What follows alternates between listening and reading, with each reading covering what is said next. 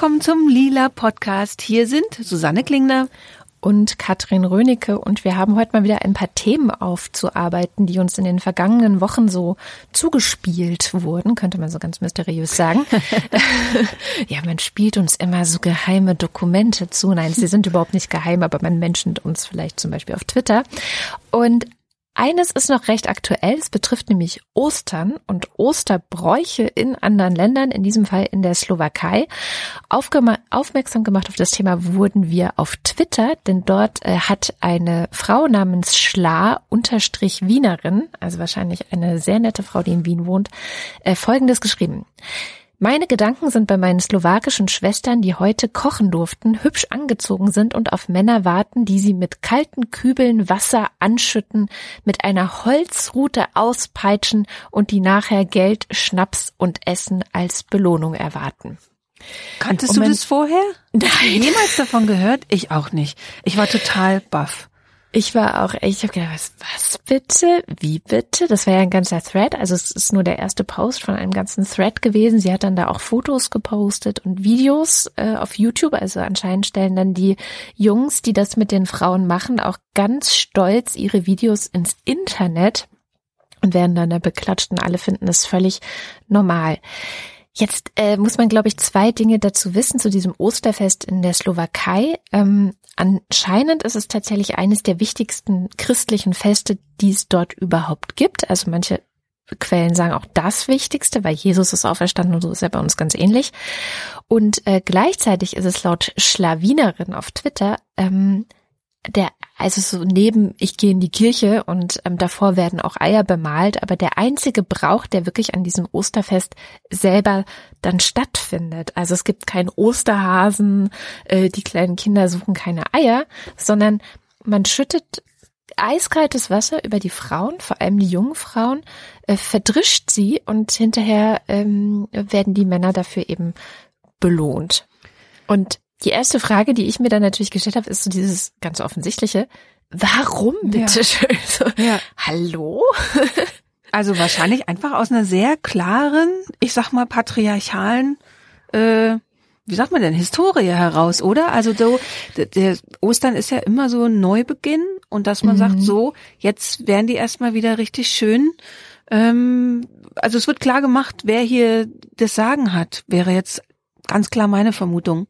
Ja, also das ist ja das Typische am Patriarchat, dass es ähm, natürlich wir Feministinnen durchschauen die eigentlichen Absichten. Das wäre jetzt das, was du gesagt hast. Mhm. Aber das Patriarchat verkauft natürlich solche Sachen ganz anders. ähm, und zwar Guter Verkäufer, das Patriarchat. total, total. Äh, und zwar, also dieses nass machen und nass spritzen wird verkauft als, ja, das ist gut für die Durchblutung und das steigert deine Abwehrkräfte und dadurch wirst du gesund und frisch und gestärkt und gehst gestärkt in den Frühling rein. Ja? Ähm, und dieses, dieses Schlagen auch, also es ist ein uralter Brauch, muss man dazu sagen, es hat mit dem Christentum wohl nicht so viel zu tun, es ist ein heidnischer Brauch und dieses Schlagen soll Krankheiten und äh, schlechte Geister oder schlechte, wie sagt man denn, Energien aus den Frauen herausbringen, damit sie immer gesund sind. Aber dann ist natürlich die nächste Frage, warum nur die Frauen und nicht die Männer? Weil es ist ja eigentlich für alle gut, wenn sie gesund geschlagen werden, mit kaltem Wasser überschüttet. Ähm, da kann man dann ja schon wieder weiterspinnen und sagen, naja, offensichtlich, also die zum Beispiel kaltes Wasser überschütten, kriegst schön rote Bäckchen, siehst gesund aus, bist attraktiver auf dem Heiratsmarkt oder? Genau so ist es auch gedacht. Es geht mhm. natürlich um Fertilität, also die Frau als Gebärende in dieser Gesellschaft, das soll äh, herausgeschrieben werden. Deswegen betrifft es auch vor allem junge Frauen, äh, heiratsfähige Frauen.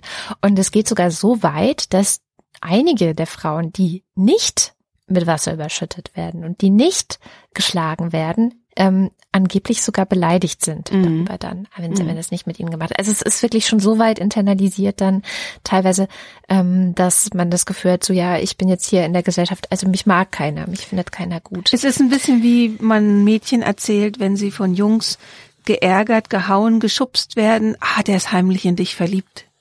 Ja, Oder? genau. Erinnert solche, einen voll daran. Mm, ja, total total. Also mich hat es auch echt äh, an dieses auch so, was, was Jungs ja auch in einem bestimmten Alter, also es geht da sehr viel um Jugendliche, vor allem zumindest was die Videos, die ich mir angeschaut habe, angeht, da sind es vor allem junge Menschen unter 20, würde ich mal sagen, die das machen. Und da ist es ja wirklich gang und gäbe, dass Jungs ihre, in Anführungszeichen, Zuneigung darüber ausdrücken, dass sie Mädchen einfach ins Wasser schubsen oder sowas. Also das ja. ist, glaube ich, tatsächlich relativ weit verbreitet, aber dort halt in ein festes Ritual an Ostern. Egal. Und das, das Schlimme ist halt, egal wie kalt es ist. Ja. Mhm. Also wenn es an Ostern immer noch schneit, werden trotzdem die Frauen mit kaltem Wasser überschüttet und sind vermutlich sind danach nicht mehr ganz so gesund. Ja, das ist ja das Absurde daran. Ja. ja, jedenfalls hat uns jemand diesen Thread ähm, eben weiter, na wie sagt man, empfohlen. Also wir, wir wurden dann markiert ähm, und mit der Aufforderung, kümmert euch doch mal um so Bräuche. Und vielleicht gibt es da noch ganz viel mehr auf der Welt. Schaut doch mal, was da noch so an frauenfeindlichen Bräuchen ist. Und ähm, ich würde einfach direkt mal zu einem anderen Feiertag übergehen, nämlich zu Nikolaus. Und da mhm. gibt's nämlich einen ganz furchtbaren Brauch auf Borkum. Der ist dem sehr ähnlich in der Slowakei äh, zu Ostern. Und zwar ähm, es gibt doch beim Nikolaus immer diesen guten Nikolaus und dann ist er in Norddeutschland zum Beispiel der Knecht Ruprecht oder hier ist es der, wie heißt der in Bayern? Ähm, Krampus und der sieht aus wie so eine Mischung aus Monster, Hund, so mit Lumpen angezogen und wirklich grausig und viele lassen den jetzt nicht mehr kommen, weil die Kinder einfach total Angst haben. Also so Nikolaus hat in ganz vielen Gesellschaften so dieses oder in ganz vielen Regionen Zuckerbrot und Peitsche. Also wirklich, mhm. da kommt der Nette und da kommt der Böse. Und dann wird bei dem Bösen auch schon mal den Kindern äh, angedroht, dass er sie in den Sack steckt oder in den Keller sperrt oder sowas. Oder mit der Rute auf den Arsch gibt. Oder so, genau. Das ist dann manchmal auch, glaube ich, also im Norden, also ich, aus Berlin kenne ich so, dass der Nikolaus beides macht. Mhm. Oder wie ist das? Nee, das macht dann der Knecht Ruprecht, gell? Der ist der Böse, der kommt auch mit der Rute, oder? Ich weiß also ich kenne es vom Weihnachtsmann, also aus dem Osten ah, der Weihnachtsmann. kenne ja, ich es vom Weihnachtsmann, ja. dass er beides hat. Also entweder du bekommst ein Geschenk, wenn du brav warst, oder wenn du nicht brav warst, dann gibt's mit der Route hinten ja. drauf. Das stimmt. Nikolaus war bei uns eigentlich im Norden ist es eher Schuhe rausstellen, morgens ist was drin, mhm. man trifft den nicht genau. wirklich. Im Süden ist ja dann Weihnachten das Christkind und da kommt wirklich der Nikolaus. Das stimmt. Der Weihnachtsmann macht dann beides. Jedenfalls auf Borkum gibt's den Klaas Ohm oder Klaas Ohm. Ich weiß nicht, wie man es genau ausspricht. Es wird Klaas, also wie der Vorname, wie Klaas Häufer Umlauf und Ohm wie der Widerstand, ähm, Klaas Ohmbrauch auf Borkum. Ähm, und der klingt auch wirklich ganz grausig. Also das, die sind auch, da verkleiden sich junge Männer eben auch ähm, als dieser ich sag mal, Frauenschreck, weil es geht darum, Frauen zu jagen. Ähm, und es gibt einen Spiegel Online-Artikel dazu von 2013 und der beschreibt echt sehr genau und sehr grauslig, wie das vonstatten geht und dass das eine total geheime Sache ist. Also das findet da jedes Jahr statt. Die sagen auch, das ist größer als Weihnachten, so wie sie in der Slowakei sagen, ist größer als jedes andere Fest. Ähm, und es spricht aber dann niemand drüber. Also ich habe davon auch noch nie was gehört gehabt. Ähm, und dieser Umzug besteht, Klass um Umzug besteht daraus, dass ähm, junge Männer sich eben verkleiden, hier so eine Maske, halb Hund, halb Wildschwein, also irgendwie auch sehr grausig. Und dann wird zwei Stunden gelaufen und die rennen Frauen hinterher.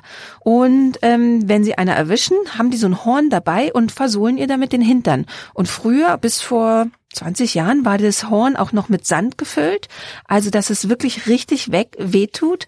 Und auch jetzt ähm, hinterlässt es Spuren, beschreiben die, ja. Und die Frauen haben sich eine Zeit lang wirklich eingeschlossen, die sind an dem Tag nicht auf die Straße gegangen. Ähm, und es ist eine Tradition, also hier wird so beschrieben, dass es wirklich auch konkret um Sex geht. Also um, ähm, das werden nur Frauen gejagt, die Single sind, die im gebärfähigen Alter sind, also junge Mädchen und ältere Frauen kriegen Lebkuchen, die werden verschont und die mhm. anderen ähm, werden halt eben gejagt. Und dann wird hier auch eine Nathalie äh, zitiert, die ist 15 und die sagt, okay, das ist frauenfeindlich, aber es gehört dazu. Das ist unser wichtigstes Fest, größer als Weihnachten. Oh die wird gefragt, warum hauen die Frauen nicht zurück? Nein, es ist nicht unser Stil, sowas machen nur Jungs. So, es klingt mhm. gnädig. Es ist doch so, sagt Natalie, an den anderen Tagen im Jahr regieren wir. Lassen wir ihnen das Spiel. Und das ist auch Mhm. so ein bisschen die Idee dahinter oder die Geschichte dahinter, dass die Borkumer nämlich früher auf See waren. Die waren halt ähm, Fischer und waren immer weg. Und zum Nikolaus sind die nach Hause gekommen und da wurde dann eben erstmal klargestellt, jetzt regieren wieder wir. Weil eben den Rest des Jahres, die Saison war dann quasi zu Ende und während die äh, Männer alle beim Fischen waren und auf hoher See, haben natürlich die Frauen das Dorf regiert. Irre, oder? Ja, da muss man dann gleich mal wieder zeigen, wer der Herr im Ja. Hause ist. Oh, Es ist so Gott. furchtbar. Und man hat auch noch nie, also ich habe davon auch noch nie was gehört. Mhm. Krass. Mhm. Na, ich habe so ein bisschen in der ganzen Welt rumgeguckt, was es noch so gibt, weil das war ja auch so die Frage. Und übrigens, äh, wenn ihr vielleicht noch ein Ritual kennt, was wir jetzt nicht gefunden haben, was sehr wahrscheinlich ist, weil wir können ja gar nicht alle finden. also misogyne Rituale, frauenfeindliche Rituale, vielleicht aus Deutschland, Österreich, wo auch immer ihr vielleicht herkommt, dann könnt ihr die gerne noch schicken an post.lila-podcast.de oder auch einen Audiokommentar schicken oder auch auf Instagram könnt ihr uns auch ähm, markieren, heißt es, glaube ich, dort. Äh, Wir heißen, wir sind dort jetzt und wir heißen dort genau wie auf Twitter at lila Podcast in einem Wort. Also diese ganzen Rituale, das finde ich nämlich auch mal spannend, was es da noch so gibt. Ich glaube, wenn man das nämlich mal sammeln würde und an einem Ort aufschreiben, dann, äh, dann, dann, dann Wird's wird der schlecht. Schrecken, genau, da wird der Schrecken noch größer.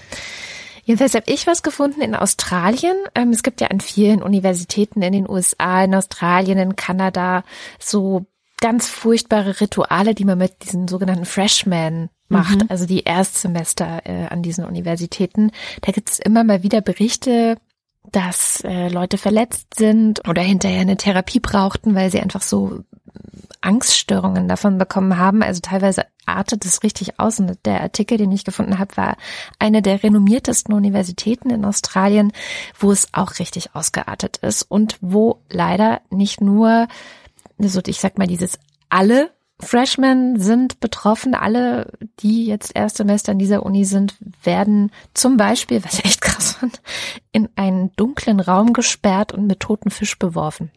Äh. Ich habe auch gedacht, oh Gott, Mann, ey Leute, ähm, dann, dann, also diese Schikane dort betrifft erstmal grundsätzlich alle und dann gibt es aber noch ganz besonders ähm, Geschlecht, also vergeschlechtlichte Schikane, zum Beispiel Jungs, also die älteren Jungs, die sich dann besaufen und äh, völlig betrunken durch die Flure rennen und einfach in die Ecke kacken. Was?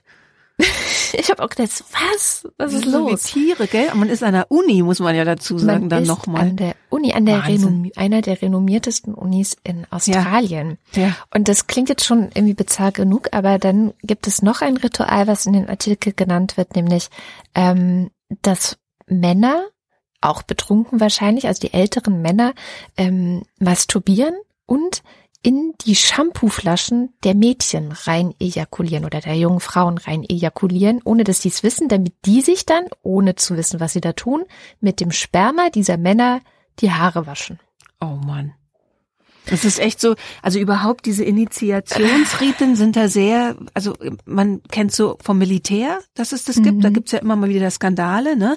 Und da hat Ja. man ja schon so, denkt man, ja, es ist so eine geschlossene männliche Gesellschaft, ja, und da muss so dieses Alpha-Tier-Gehabe, also man kriegt immer, ähm, ich habe mal so ein Management-Seminar mitgemacht, das war speziell für Frauen und da wurde einem so erklärt, wie Männer ich sag jetzt mal sehr pauschal, aber halt angeblich äh, funktionieren, nämlich bei jeder Konferenz müssen erstmal die Hierarchien geklärt werden. Deswegen wird am Anfang erstmal geht's nur darum, wer wie lange redet und sich aufplustert.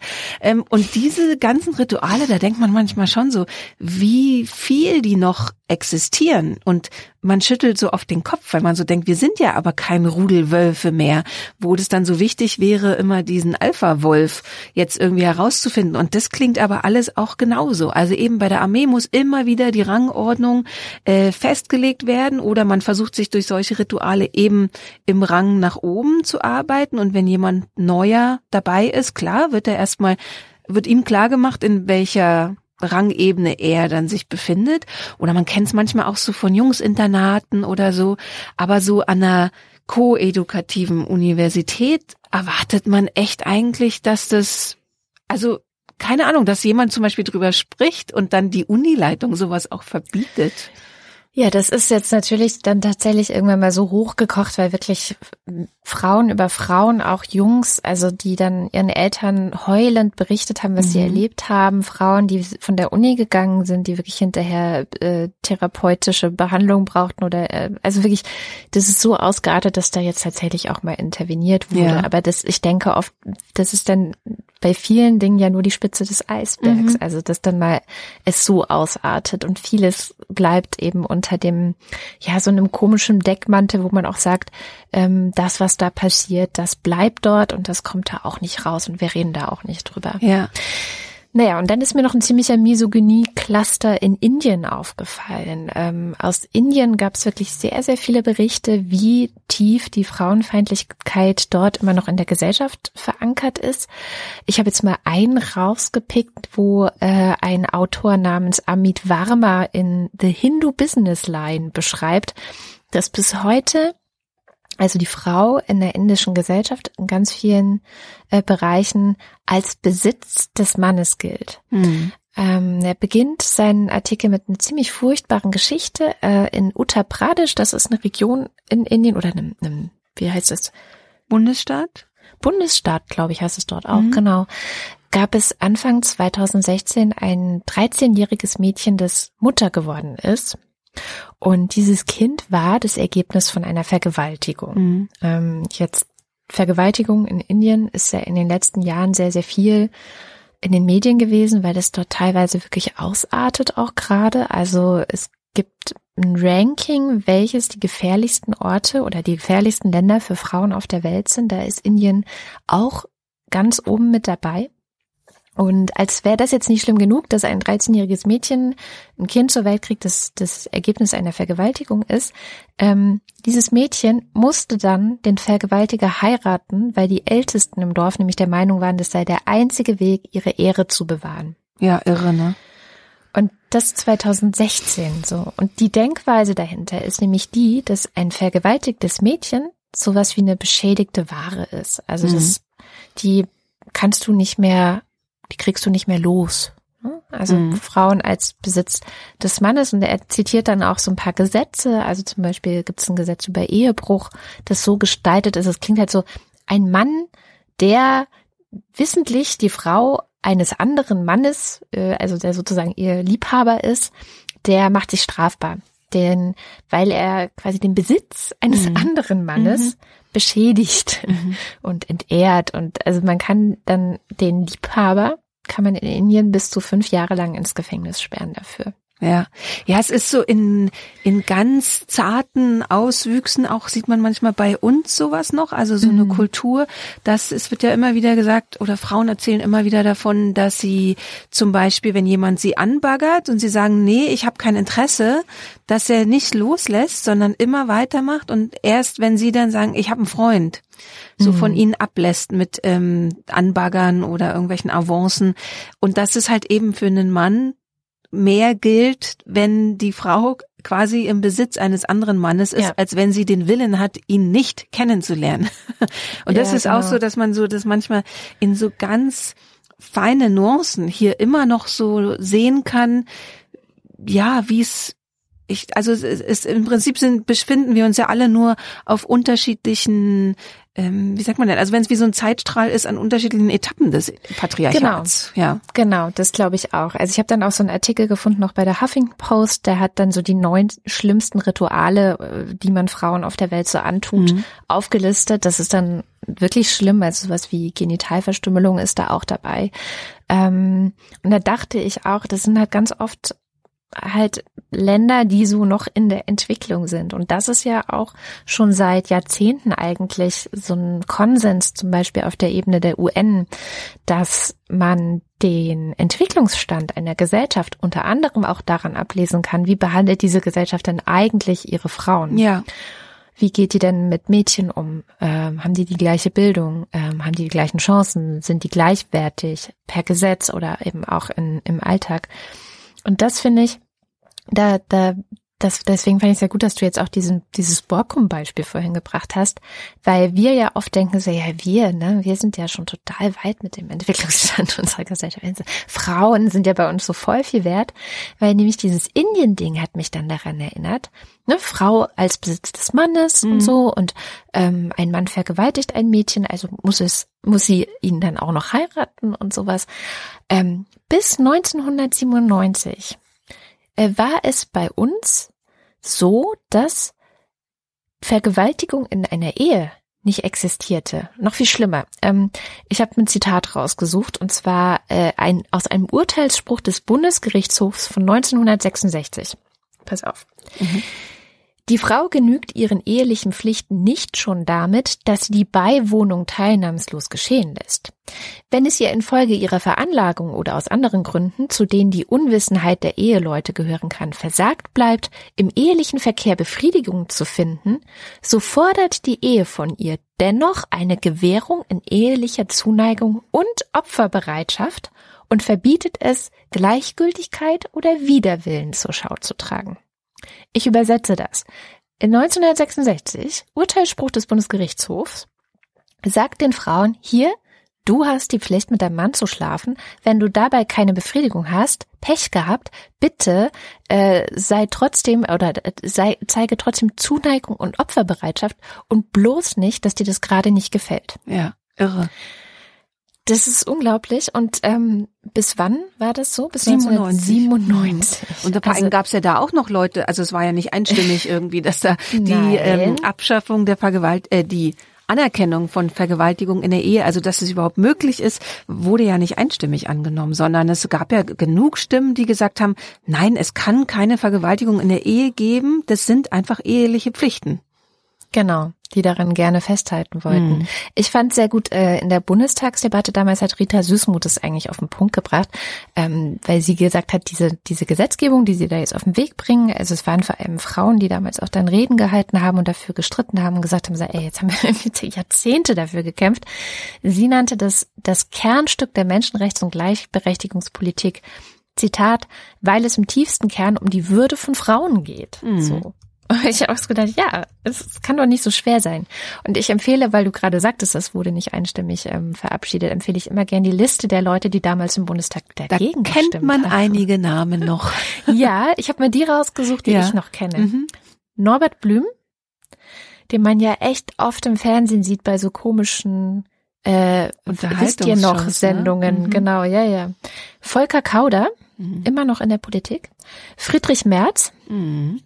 Das Peter kam auch nochmal hoch, als er jetzt äh, ja. kandidiert hatte, ne, wurde das auch nochmal rausgekramt, dass er damals ähm, dagegen gestimmt hat. Ja, und finde ich völlig zu Recht ja. übrigens. Also ich finde, es sagt etwas über einen Menschen ja. aus, der damals dagegen gestimmt hat. Also ich finde, es sagt einfach was. So. Das, äh, ja. Äh, Peter Ramsauer, der bis 2009 Verkehrsminister, Bundesverkehrsminister mhm. war, Horst Seehofer, mhm. Erika Steinbach, ja. Gerhard Stoltenberg, das war der ehemalige Ministerpräsident von Schleswig-Holstein und dann später auch noch Bundesfinanz- und Verteidigungsminister, inzwischen tot. Auch noch sehr bekannt für meine Generation, Theo Weigel. Mhm. Und was ich krass fand und mir gar nicht so klar war, Dagmar Wörl. Kennst mhm. du die? Der Name sagt mir was, aber ich könnte sie jetzt keiner Partei zuordnen. Ja, CDU, das okay. waren gerade alles CDU übrigens. Ja, das war wahrscheinlich dann die Fraktionslinie, äh, die, ja doch die Fraktionslinie. Keine Ahnung. Ja, Wahrscheinlich, also CDU, CSU, weil, mhm. also klar, Seehofer ist ja CSU. Ähm, nee, das war es überhaupt nicht. Die meisten CDU und CSU Frauen und Männer haben tatsächlich okay. für das neue Gesetz gestimmt. Also okay. es war überhaupt nicht Linie. Ja. Die haben das auch selber eingebracht damals, das Gesetz. Das war ja 1997 und erst ab 98 ja, hatten wir stimmt. ja Rot-Grün. Mhm. Ähm, Dagmar Wörl ist Gründungsmitglied von CNetz und das ist diese äh, netzpolitische Teilorganisation der CDU, wo auch so Leute wie Doro mhm. Bär rumspringen und so. Mhm. Die ist eines der Gründungsmitglieder und relativ bekannt. Also sie ist auch noch relativ jung. Also das ja. hat mich echt erschüttert. Ich dachte, was ja, man kann so selten oder ich argumentiere sehr, sehr selten mit dem Geschlecht von jemandem, dass ich sage, du als Frau müsstest doch. Aber mhm. tatsächlich äh, denkt man da so, also entweder nie schlechte Erfahrungen gemacht oder wirklich Empathie befreit. Weil ja. ansonsten kannst du doch nicht die, diese Also du kannst doch nicht sagen, ja, ja, es ist halt die Pflicht. Und wenn dein Mann aber zum Beispiel sich nie mit der Sexualität der Frau auseinandergesetzt hat und einfach das dann so einmal druff und rein raus fertig und das ist dann dein Sexualleben und der sagt dann aber ja, zwei, dreimal die Woche ist eheliche Pflicht. Also wie kann man das dann annehmen, dass es normal sei oder okay sei? Verrückt. Unglaublich. Ja. ja. Naja, das Protokoll äh, von dieser ganzen Sitzung äh, findet man übrigens noch im Netz. Das verlinken wir natürlich in den Show Notes auf lila-podcast.de. Und die Nein-Stimmen bei dieser Abstimmung sind auf der Seite 15800 zu finden. Also die Seiten sind ein bisschen komisch durchnummeriert, aber 15800, da mhm. sind dann alle Nein-Stimmen. Also von der FDP waren auch noch ein paar dabei. Da kannte ich aber tatsächlich gar keinen mehr. Also die haben anscheinend großen Austausch. Ja, genau. Ist jetzt nicht, ja. dass da irgendwie Christian Lindner stand ja. oder sowas. Nee. Aber wenn wir schon mal beim Stichwort Ehe sind, da muss mhm. man dann auch noch mal genauer hingucken, weil da haben wir auch wahnsinnig viele frauenfeindliche Bräuche, muss man sagen.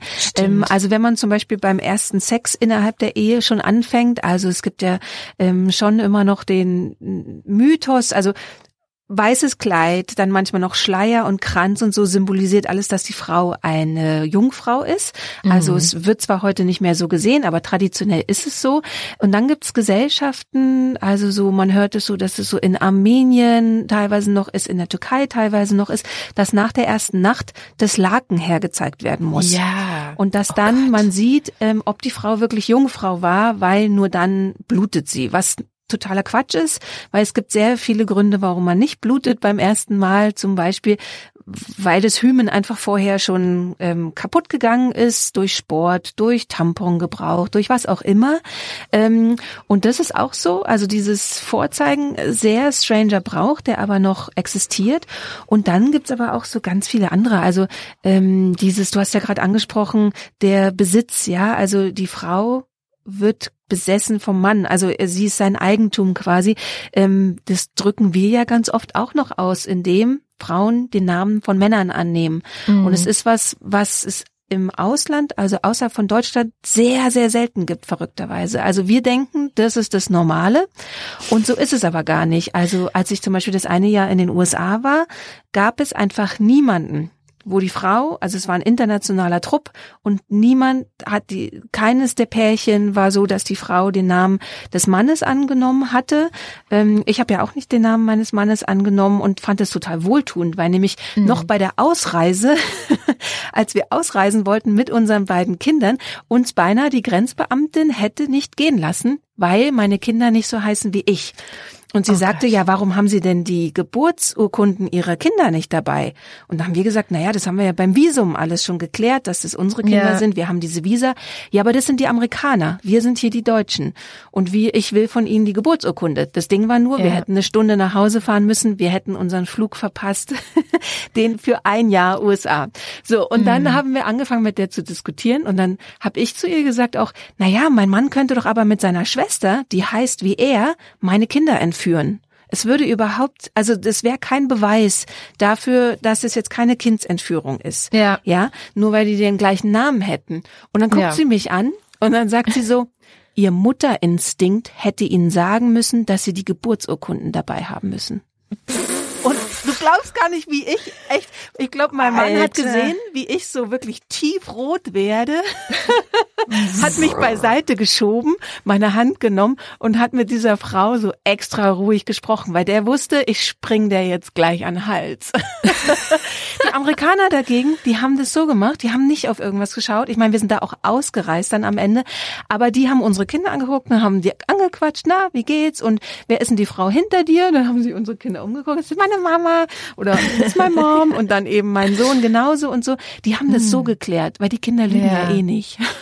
Ja, und das ist halt so, dieses Namen annehmen ist eigentlich auch ein ganz klarer Ausdruck, also traditionell dafür, du gehst vom Besitz deines Vaters zum Besitz deines Mannes über. Mhm. Das ist ja auch so ein bisschen diese Tradition, die es bei uns nicht so gibt, die aber immer mehr äh, übernommen wird, weil Kino und Popkultur und so so äh, präsent hier sind. Also die Popkultur, die man aus den USA sieht, dass man am Mittelgang runterläuft, der Vater hat die Braut am Arm und übergibt sie dem Mann. Und das ist zum Beispiel auch sowas hier, ich gebe dir meine Tochter oder beim Vater um Erlaubnis bitten, ist auch sowas ähm, altmodisches, was auch darauf hinweist. Und dann gibt's noch die Tradition der Brautentführung. Und die fand ich auch sehr interessant, ähm, weil die auch wirklich ähm, auf eine sehr schwierige, sage ich mal, historische Tradition äh, zurückblickt. Also heute ist es so, die, die das noch machen, Freunde entführen die Braut vom Fest, verstecken die in irgendeiner Kneipe im Umland ähm, und der Bräutigam muss sie suchen und muss am Ende den Deckel bezahlen. Also je länger er braucht, desto mehr haben die dann da getrunken und so, muss manchmal noch ein paar Kästen Bier dazu kaufen und die quasi auslösen. Und ähm, die, der Brauch kommt aber aus dem Mittelalter und zwar daher, dass früher ähm, die Adligen oder die Gutsherren hatten ähm, das Recht der ersten Nacht. Ich weiß nicht, ob dir das was sagt, aber wenn geheiratet mhm. wurde, ließen die die Bräute kidnappen, haben die quasi entjungfert also oh. sie haben das Recht darauf, weil die, What? die gehörten ihnen ja all. Also alle Menschen in, ähm, gehörten dem Gutsherren und auch eben alle jungen Frauen. Und die durften dann mit der schlafen, also sie quasi vergewaltigen. Ähm, und dann wurde sie halt wieder freigegeben. Und die Brautentführung ist ein Überbleibsel davon. Und da finde ich schon, sollte man sich echt überlegen, ob man eine Brautentführung macht an seiner Hochzeit oder nicht, weil ich finde das, ich kannte das, also dieses Recht der mhm. ersten Nacht kannte ich, aber dass die Brautentführung darauf zurückgeht, wusste ich nicht und finde es sehr heftig. Wow. Das Jetzt lasse ich dich sprachlos zurück. Ja, ja aber Scheiße, es ist total schlimm. Ey. Ja. Oh Mann, oh Mann, oh Mann, ist ja krass. Na, was, was mir noch eingefallen ist, es gibt ja nicht nur frauenfeindliche ähm, Brauchtümer und Rituale, sondern es gibt in Sonthofen, das ist irgendwo Genau, ich wollte gerade ja. sagen, das ist irgendwo bei euch da in Bayern unten, gibt es das sogenannte Klausentreiben und da sind es nämlich die Frauen, die die Männer jagen. Mhm. Da war der Holgi letztes Jahr irgendwann und hat, äh, hat sich das angeschaut, wie da die äh, Frauen mit so riesigen Kuhglocken durch die Straßen rennen und so ganz gruselige Masken aufhaben, also auch wirklich ähm, ein bisschen gruselig aussehen und die rennen durch die Straßen und verkloppen die jungen Männer. Mhm. Also vielleicht gibt's ja noch ein bisschen Hoffnung, dass es nicht. Tatsächlich, also wo du das so erzählst, würde mich auch interessieren von dir, wie ist dein Gefühl dazu? Weil nämlich ich denke dann so, tatsächlich dadurch, dass die Machtverhältnisse ja anders sind. Also wir kommen natürlich immer mehr Richtung gleich ähm, gleichberechtigte Gesellschaft, aber solange irgendwie wir noch nicht so lange davon weg sind, dass die Gesellschaft ja wirklich sehr frauenfeindlich war und ist, mhm. ähm, habe ich das Gefühl, das ist dann tatsächlich nur ein Spaß. Also dass die Männer tatsächlich denken, also wenn man da dann sagt, lass mal ihnen mal einen Tag lang den Spaß, Vielleicht kann man dann auch die junge Frau auf Borkum wieder besser verstehen, die sagt, hey, während der Fischsaison haben wir wirklich das Sagen, wobei es natürlich sehr brutal ist, dafür dann verkloppt zu werden. Aber mhm. ähm, es ist so, hier sagt man ja so Geschmäckle, ne? Es ist so ganz, ja, es ist auf so eine, auf so, so eine Gratwanderung.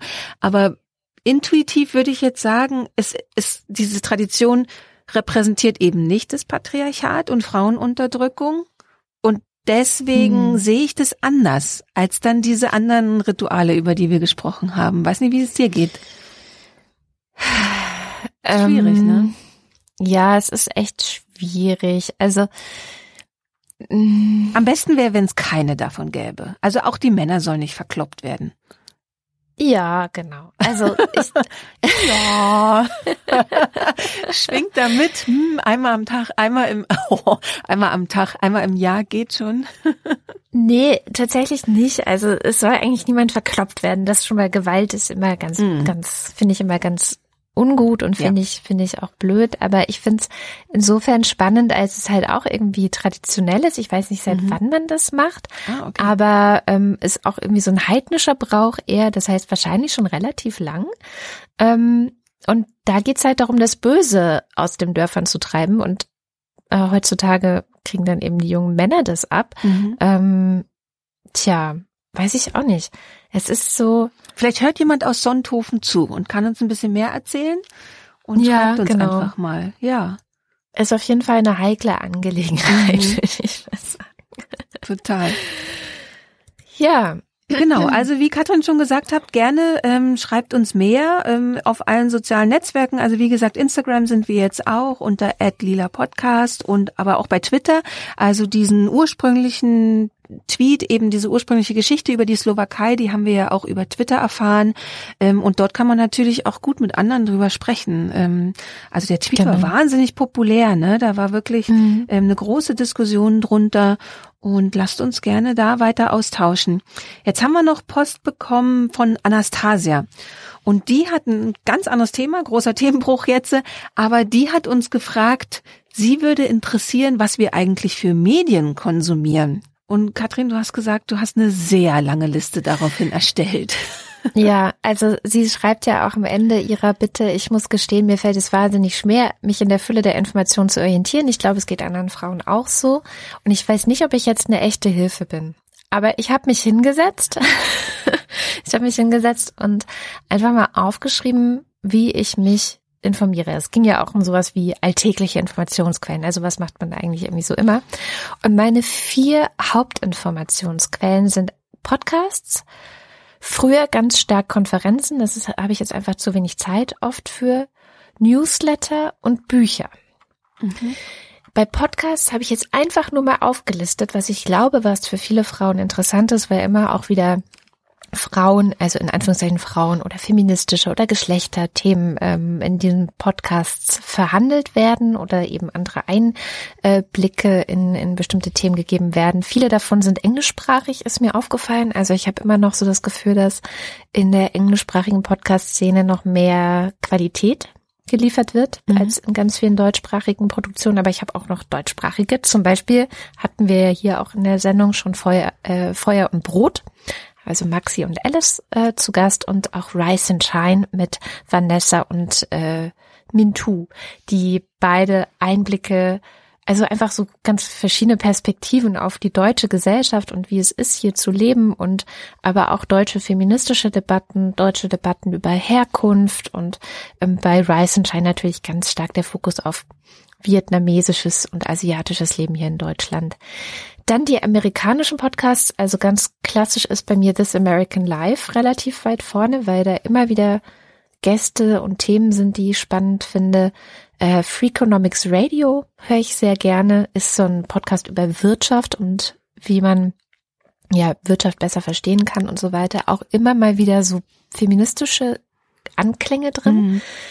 Äh, Hidden Brain mag ich sehr gerne. Da geht es ganz viel um Psychologie und um Dinge, die uns gar nicht so bewusst sind, dass unser Gehirn sie tut. Deswegen auch Hidden Brain.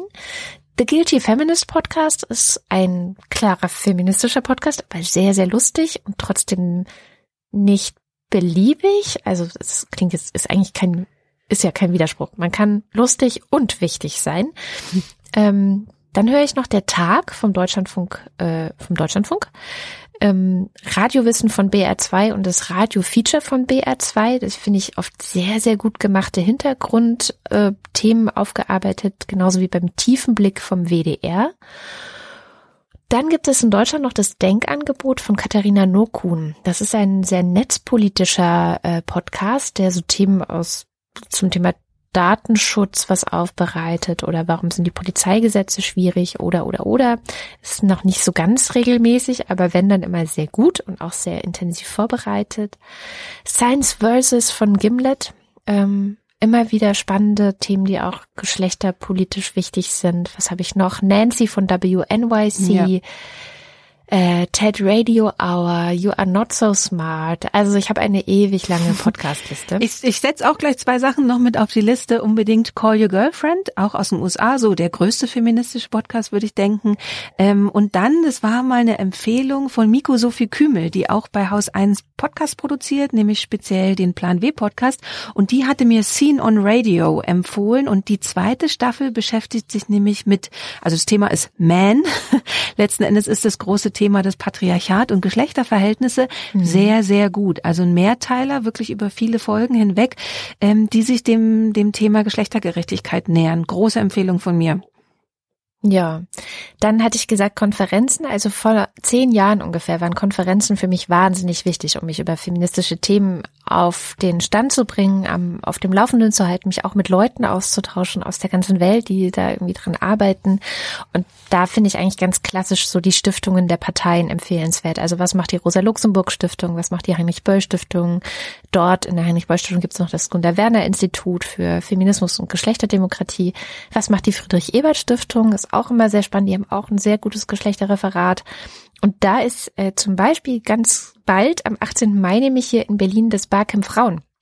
Ähm, wo wir übrigens Medienpartner sind als Lila Podcast. Mhm. Und da kann man irre viele spannende Menschen kennenlernen, die auch so ganz viele verschiedene Perspektiven reinbringen. Sexarbeiterinnen, behinderte Menschen, äh, Debatten über, was jetzt ja gerade ganz akut war, ähm, diese ganze vorgeburtliche Diagnostik und ähm, also ist sehr, sehr breit. Da weiß man auch immer vorher gar nicht, welche Themen wird es jetzt geben, weil es eben ein Barcamp ist. Und alle, die da sind, bringen dann die Themen mit und dann wird darüber diskutiert. Ähm, und dann sind für mich Bücher irre wichtig. Also ja. ich lese pro Woche immer so irgendwas zwischen zwei und drei Büchern. Ähm, das, woher ich die habe, ist ganz, ganz unterschiedlich. Also entweder habe ich irgendwo einen Podcast gehört oder ähm, weiß ich nicht, bin auf Twitter oder Facebook von Freunden darauf gestoßen worden. Ich habe jetzt zwei Bücher schon gelesen, nur deshalb, weil Sophie Passmann die auf Instagram empfohlen hat. Ähm, ohnehin finde ich, ist Instagram eine sehr, sehr gute Informationsquelle, wenn man gute Bücher sucht. Also da gibt es diverse Leseclubs. Äh, zum Beispiel hat Emma Watson einen Leseclub, Reese Witherspoon hat einen Leseclub, aber es gibt auch deutsche äh, Literatur, Instagrammer und Instagrammerinnen. Ich habe jetzt leider keine Namen rausgeschrieben, aber ich folge da auch zwei, drei Leuten, die dann auch Buchtipps dort posten und Bücher besprechen und so weiter und so fort. Ähm, dann habe ich auch noch eine sehr gute Buchhandlung direkt um die Ecke. Die haben so mehrere Themenecken, wo ich eigentlich immer ganz gut fündig werde und mir dann was mitnehme. Also ja, Bücher sind auf jeden Fall für mich sehr zentral, auch weil wenn ich zum Beispiel so einen Podcast wie anekdotisch evident vorbereite, dann lese ich in den Wochen davor so drei bis vier Bücher zu diesem Thema, um einfach möglichst breit aufgestellt zu sein. Und ich finde diese Langsamkeit des Mediums Buch auch wahnsinnig schön und ähm, und wichtig. Und das Letzte, was ich habe, ist äh, für die tatsächlich tägliche Information, und das klingt vielleicht komisch, ist aber so, Newsletter. Also wenn ich morgens mein Mailpostfach öffne, meistens sitze ich gerade auf dem Klo oder so, dann sind da schon so 10, 15 Newsletter reingeflattert, die irgendwann am frühen Morgen oder in der Nacht kamen. Äh, darunter Newsletter vom Tagesspiegel, von der Süddeutschen Zeitung, die Krautreporter, pickt, aber auch dann so unabhängige Newsletter wie zum Beispiel What Happened Last Week von Sham Jaff, die haben wir jetzt jede Woche in der Wochendämmerung mit einem Kommentar. Ähm, oder Raul Krauthausen hat einen Newsletter. Dann habe ich Politico, ich habe Kantara, äh, NPR, die Riff Reporter, The Atlantic und bestimmt habe ich jetzt auch noch welche vergessen. Also da ist dann immer ganz viel schon drin. Das überfliege ich einfach und klicke dann aber auf die Links, wo ich noch mehr wissen will und lese mir das dann irgendwann in Ruhe durch. Ja. Den Newsletter von der New York Times kann ich noch empfehlen, den Gender Newsletter. Also die haben für alle möglichen Themen so einzelne Newsletter und die haben auch einen vom Gender Ressort. Also das Tolle ist, dass die ähm, Gender Reporter heißt die ähm, haben und eben einen eigenen Newsletter rausgeben. Also den finde ich auch sehr gut. Und weil Anastasia auch speziell danach gefragt hat, wie wir uns so zurechtfinden in diesem Wust an Zeug. Und tatsächlich, du konsumierst ja auch ein Wust, muss man sagen. Ich, sage, also ich bin wahrscheinlich viel. gar nicht nicht hilfreich. Aber gute Inspiration. Sie kann ja dann ähm, sich zehn Prozent davon rausziehen. Ähm, ich habe sehr, ähm, ich glaube, ungewöhnliche Social Media Nutzungsgewohnheiten, nämlich zum Beispiel bei Twitter, ähm, weil ich wirklich gerne gerne die Sachen alle lesen möchte, kann ich natürlich nicht besonders vielen Leuten folgen. Ähm, mhm. oder man müsste mit Listen arbeiten. Das ist mir aber schon wieder zu anstrengend, diese Listen mhm. anzulegen. Deswegen folge ich so 50 Leuten, ähm, weil ich das so schaffe, wenigstens zu überfliegen. Und da kriege ich, ähm, also ich folge dann nur Leuten, wo ich weiß, die empfehlen gute und schlaue Sachen. Und das mhm. sind dann halt, das ist halt stark kuratiert. Und das ist aber für mich dann eben so wie früher das Radio quasi die waren, die für mich vorsortiert haben, was wichtig ist gerade in der Welt oder vielleicht das Fernsehen, wobei Fernsehen war bei mir nie so. Aber früher habe ich schon sehr viel Radio immer gehört, mache ich jetzt nicht mehr so wie bei dir, sind das jetzt alles Podcasts. Und dieses ähm, Vorkuratieren, was eine Redaktion natürlich klassischerweise macht, ähm, macht für mich jetzt dann eben so diese Gruppe an Leuten, der ich folge. Und sehr empfehlen kann ich da ähm, zum Beispiel Mitu Sanyal, die kennt ihr eh schon. Oder in USA interessiert mich gerade sehr, was mit dieser neuen Generation Abgeordneten passiert passiert. Deswegen folge mhm. ich der Alexandria Ocasio-Cortez, weil die wirklich sehr viele Themen, sehr spannend sich anschaut. Dann immer mal wieder gibt's Videos, wie sie diese Befragungen im, in den Ausschüssen hält. Das finde ich auch immer wahnsinnig beeindruckend und da kann man so ein bisschen reingucken, dass sie wirklich sehr anders arbeiten. Dann großer Fan bin ich von Rebecca Traster und eigentlich alles, was die postet, was sie empfiehlt, was sie selber schreibt und so, ähm, ist immer spannend. Ähm, dann so ein paar lustigen Frauen, sage ich mal, also Michelle Wolf, Wolf, genauso wie ähm, Sam, wie heißt sie denn? Äh, von Full Frontal, Sam B heißt sie, gell? Ähm, genau, Jessica Valenti, die äh, damals die äh, Feministing.com mhm. gegründet hat und ja auch viele Bücher zu Feminismus geschrieben hat. Und dann haben wir auch so Organisationen wie Women in Digital, also es gibt so, sucht euch, glaube ich, da so, vielleicht, wenn man eh schon ganz vielen Leuten folgt, dann ist eine Liste gut. Aber wenn man so rausfindet, also wenn man Leuten eine Weile folgt, ich folge auch Leuten immer mal wieder und wenn ich merke, es ist mir zu viel an einem Tag oder ähm, der Mehrwert ist für mich nicht so, wie ich es mir erhofft habe, entfolge ich auch Leuten wieder, was ja. nicht persönlich ist, ja. sondern einfach nur meinem Twitter-Verhalten geschuldet, dass ich das so als das ist mein Kuratorium, die Leute, die da zusammensitzen, mhm. quasi virtuell.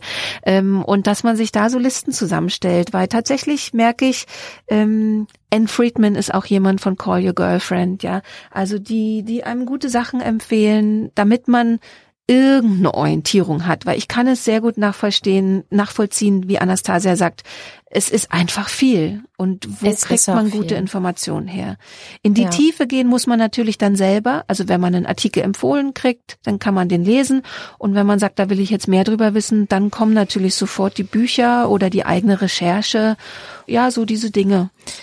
Ich glaube halt tatsächlich, das, was du gerade genannt hast, Leute auch mal rauszuschmeißen oder auch Medien mal rauszuschmeißen, die man jetzt gar nicht mehr so viel liest oder rezipiert oder die einem einfach gerade im Moment nicht so zusagen, das passiert bei mir zum Beispiel auch total viel. Also ich ähm, finde das auch ganz wichtig, so zu kuratieren und was auch mal wieder loszuwerden. Auf Twitter zum Beispiel, ich folge jetzt nicht 50, sondern ich sage immer, es muss unter 1000 bleiben. Das ist eine etwas andere Dimension. Ja. Ich lese aber auch die Timeline nicht. Also okay. das muss man auch. Äh, du hast dann Listen sagen. oder wie machst du das dann? Nee, ich nutze da tatsächlich Twitter fast nur zum Senden. Okay. Die einzige Zeit, wo ich mal meine Twitter-Timeline lese, ist, wenn ich länger auf dem Klo sitze. so, okay. Oder liest du doch ähm, Newsletter schon, hast du gesagt. nee, das ist dann morgens. Ach so, okay. Also ich sitze ja auch manchmal sonst länger auf dem Klo. ähm, jetzt wird's ein bisschen privat hier. Na, da hat man Ruhe. Genau. Tatsächlich kann man da ja. die Tür zumachen und niemand quatscht einen an. Ja, ja und ich finde, das ist dann so ein schönes Geplappe. Also für mich ist Twitter dann so, weil da wirklich viel dann ist, also tausend mhm. äh, verschiedene Accounts. Das ist dann für mich, als würde ich auf die Straße treten und mhm. da sind tausend Leute, die alle gleichzeitig reden. Und dann schenke ich mir dem mein Ohr und bei dem, mhm. das ist so ganz äh, zufällig dann. Und darüber ergeben sich auch schon manchmal ganz coole Dinge, die ich vielleicht sonst nicht gesehen hätte, aber es ist wirklich nicht so kuratiert wie bei dir, sondern eher so, aha, aha, okay. ich glaube, es würde das, mich überfordern. ja, das, wie gesagt, ich mache das dann auch nur vielleicht mal ja. fünf oder zehn Minuten und dann ist auch wieder vorbei. Ich lese meine Twitter-Timeline tatsächlich nicht. Ich habe zum Beispiel auch nicht jetzt gemerkt, ein Bekannter von mir wurde gesperrt den ich eigentlich total schätze, aber ich habe es nicht mehr gemerkt, dass er mhm. nicht mehr da ist und nicht mehr posten kann. Ähm, also für mich ist tatsächlich auch, ich glaube auch, man muss unterscheiden, wenn man jetzt äh, wie ich in den Medien selber arbeitet, also die Wochendämmerung oder Lila Podcast, äh, lakonisch elegant beim Deutschlandfunk. Ich muss einfach viel, viel, viel Input haben. Ich muss viel wissen. Ich muss viele äh, verschiedene Sachen lesen. Das ist mein Job. Und ich glaube, das ist ein Unterschied zu, wenn ich jetzt irgendeinen anderen Job machen würde, der nicht darin besteht, selbst etwas zu schaffen, ein Medienprodukt am Ende abzuliefern, dann würde ich mir den Wahnsinn hier auch nicht geben. Insofern mhm. könnt ihr das Angebot, was es dann wiederum von mir im Internet gibt, auch gerne als Angebot sehen, ich habe schon mal für euch vorsortiert. Ich habe schon mal diese ganzen Quellen, die ich vorhin genannt habe, ähm, für euch ein bisschen durchstöbert und hier äh, das Trüffelschwein gespielt. Und hier ist das, was ich interessant fand. Oder hier ist das, was vielleicht nicht überall auch sonst schon in den Nachrichten war und so. Also da darf man mich auch gerne benutzen. So wie ich ja zum Beispiel auch Sophie Passmann benutze und so gibt es dann so, äh, klein stehen so manchmal auch Filterblasen, aber so verschiedene ja, Trüffelschweine würde ich es tatsächlich nennen, die einem da Orientierung geben können und helfen können, ähm, den Überblick zu behalten. Ja, beim beim Twitter-Account vom Lila Podcast versuchen wir das ja auch. Also, ja, dass genau. man da genau. immer mal was retweetet, wo man sagt, das ist interessant für unsere Hörerinnen und Hörer. Also tatsächlich benutzen wir den so. Ähm, wenn ihr dem folgt, kriegt ihr tatsächlich immer mal so Einblicke hier, Einblicke da. Also wenn eine spannende Geschichte, wir versuchen da auch noch internationaler zu werden. Also, dass man wirklich auch aus allen Ecken der Welt so ein paar News kriegt. Ähm, aber den führen wir tatsächlich auch genau so, dass wir sagen, das könnte für euch interessant sein. Deswegen der ist vielleicht ein ganz guter Filter auch. Absolut. Und der Instagram-Account, den wir jetzt neu haben, dann auch äh, zum Beispiel für Bücher. Also wir mhm. haben jetzt auch fest vor, dass von diesen vielen Büchern, die wir immer so lesen, einiges kommt ja auch in den Podcast, aber auch darüber hinaus gibt es noch ein paar und die werden wir jetzt mehr und mehr dann auch dort einpflegen, so dass ihr immer dort ein bisschen den Überblick behalten könnt, was lesen wir zum Beispiel gerade oder was finden wir an Büchern empfehlenswert.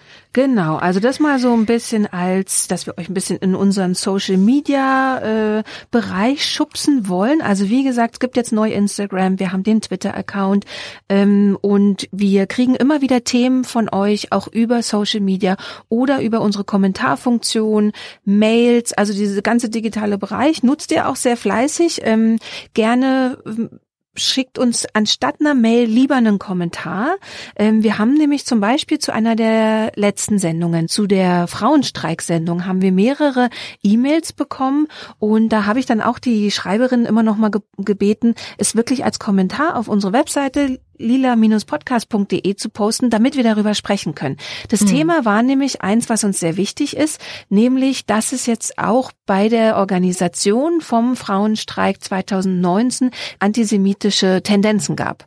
Und ähm, das ist für uns einfach immer ein aktuelles Thema und da muss das Problem gewesen sein, ähm, dass es Aufrufe zum Boykott Israels mhm. dort auf diesen Orga-Veranstaltungen oder auf der einen großen Orga-Veranstaltung gab, die dann auch nicht entfernt wurden. Und das in Diskussion ist immer mal wieder anklang. Also es scheint ein großes Problem gewesen zu sein. Wir wollen gerne mit euch darüber diskutieren. Wie gesagt, unter der Sendung, ich verlinke sie dann auch nochmal in den Show Notes unter der Sendung zum Frauenstreik, ähm, gibt's jetzt so diesen Beginn der Diskussion. Ähm, klingt euch da gerne ein und vielleicht erinnert ihr euch, dass wir vor, ich weiß gar nicht mehr, vielleicht ein Jahr schon mal eine zwei Sendung, Jahre, glaube ich, zwei Jahren, her. ich glaube schon, hatte Katrin mal ein Feature zu Antisemitismus im Feminismus gemacht. Genau, und wir haben gedacht, das ist ja eigentlich ein sehr, immer sehr aktuelles Thema leider. Also auch vor allem die Frage, was ja dann viele so umtreibt, wie gehe ich jetzt damit um? Weil man hat ein feministisches Bündnis gegründet und man hat ein bestimmtes Ziel. Damals war es die äh, Ausnahmslos-Kampagne, die äh, zum Beispiel ich jetzt als ich als Beispiel in dieser Sendung genommen hatte, die auch dann das Problem hatte, manche von unseren ErstunterzeichnerInnen sind äh, Unterstützerin dieser BDS-Kampagnen. Ähm, dann gibt es immer wieder auch Streit darüber, ist BDS, also diese Boykott, äh, Boykott? Das, das letzte ist Sanctions. Was Sanctions, ist genau. Divest, genau. Ja. Also Des Desinvestition. Und Sanctions-Kampagne, ist die eigentlich antisemitisch oder nicht? Es fällt sehr vielen Menschen schwer in diesem, ähm, in dieser Debatte, weil es einfach auch in, unter Linken wahnsinnig verbreitet ist, ähm, noch den Unterschied zwischen einer Israel-Kritik, die ja auch berechtigt sein kann und auch gerade heutzutage berechtigt ist, ähm, und aber einem Antisemitismus zu, also da den Überblick zu behalten, wo beginnt das eine, wo, wo hört das andere auf. Für mich war das genauso schwierig, deswegen habe ich äh, über ein Jahr habe ich an dieser Sendung gearbeitet, mit unterschiedlichsten Leuten gesprochen, das teilweise aufgenommen, dann zusammengebastelt und diese Sendung würden wir euch aus diesem aktuellen Anlass heraus eben dann kommende Woche auch nochmal etwas überarbeitet, aber ähm, glaube ich nicht veraltet präsentieren. Genau, also nächste Woche bekommt ihr das nochmal und bevor wir die Sendung für diese Woche jetzt beenden, müssen wir noch einen ganz kurzen Dank an Anne raus Prusten, Pusten, Jubeln. ähm, du hast uns total umgehauen. Du hast uns eine dicke, fette Spende überwiesen, die uns rote Bäckchen gemacht hat und sehr, sehr glücklich. Also Anne, vielen, vielen Dank. Ja, und wenn ihr uns auch unterstützen wollt, was wir sehr gerne äh, annehmen, denn wir äh, stecken auch immer relativ viel Energie und Zeit in, eine, in diese Sendungen und am Ende sind wir eben auch eine hörerfinanzierte Sendung, dann schaut mal vorbei auf lila-podcast.de. Dort findet ihr eigentlich alle Informationen, wie ihr das machen könnt. Und dann noch eins ganz zum Schluss, falls ihr zufällig nächste Woche, also vom 6. bis 8. Mai, auch auf der Republika hier in Berlin seid, die Susanne und ich, wir latschen da auch rum und ihr seid herzlich eingeladen, wenn ihr uns seht und erkennt, dann sprecht uns gerne an und quatscht mit uns. Ähm, wir freuen uns immer sehr, wenn wir euch auch mal in echt kennenlernen können und euch in echt treffen können. Genau, also entweder wir sehen uns in echt oder wir sehen uns online, hören uns online, lesen uns online oder bis nächste Woche beim nächsten Lila Podcast. Tschüss. Bis dann.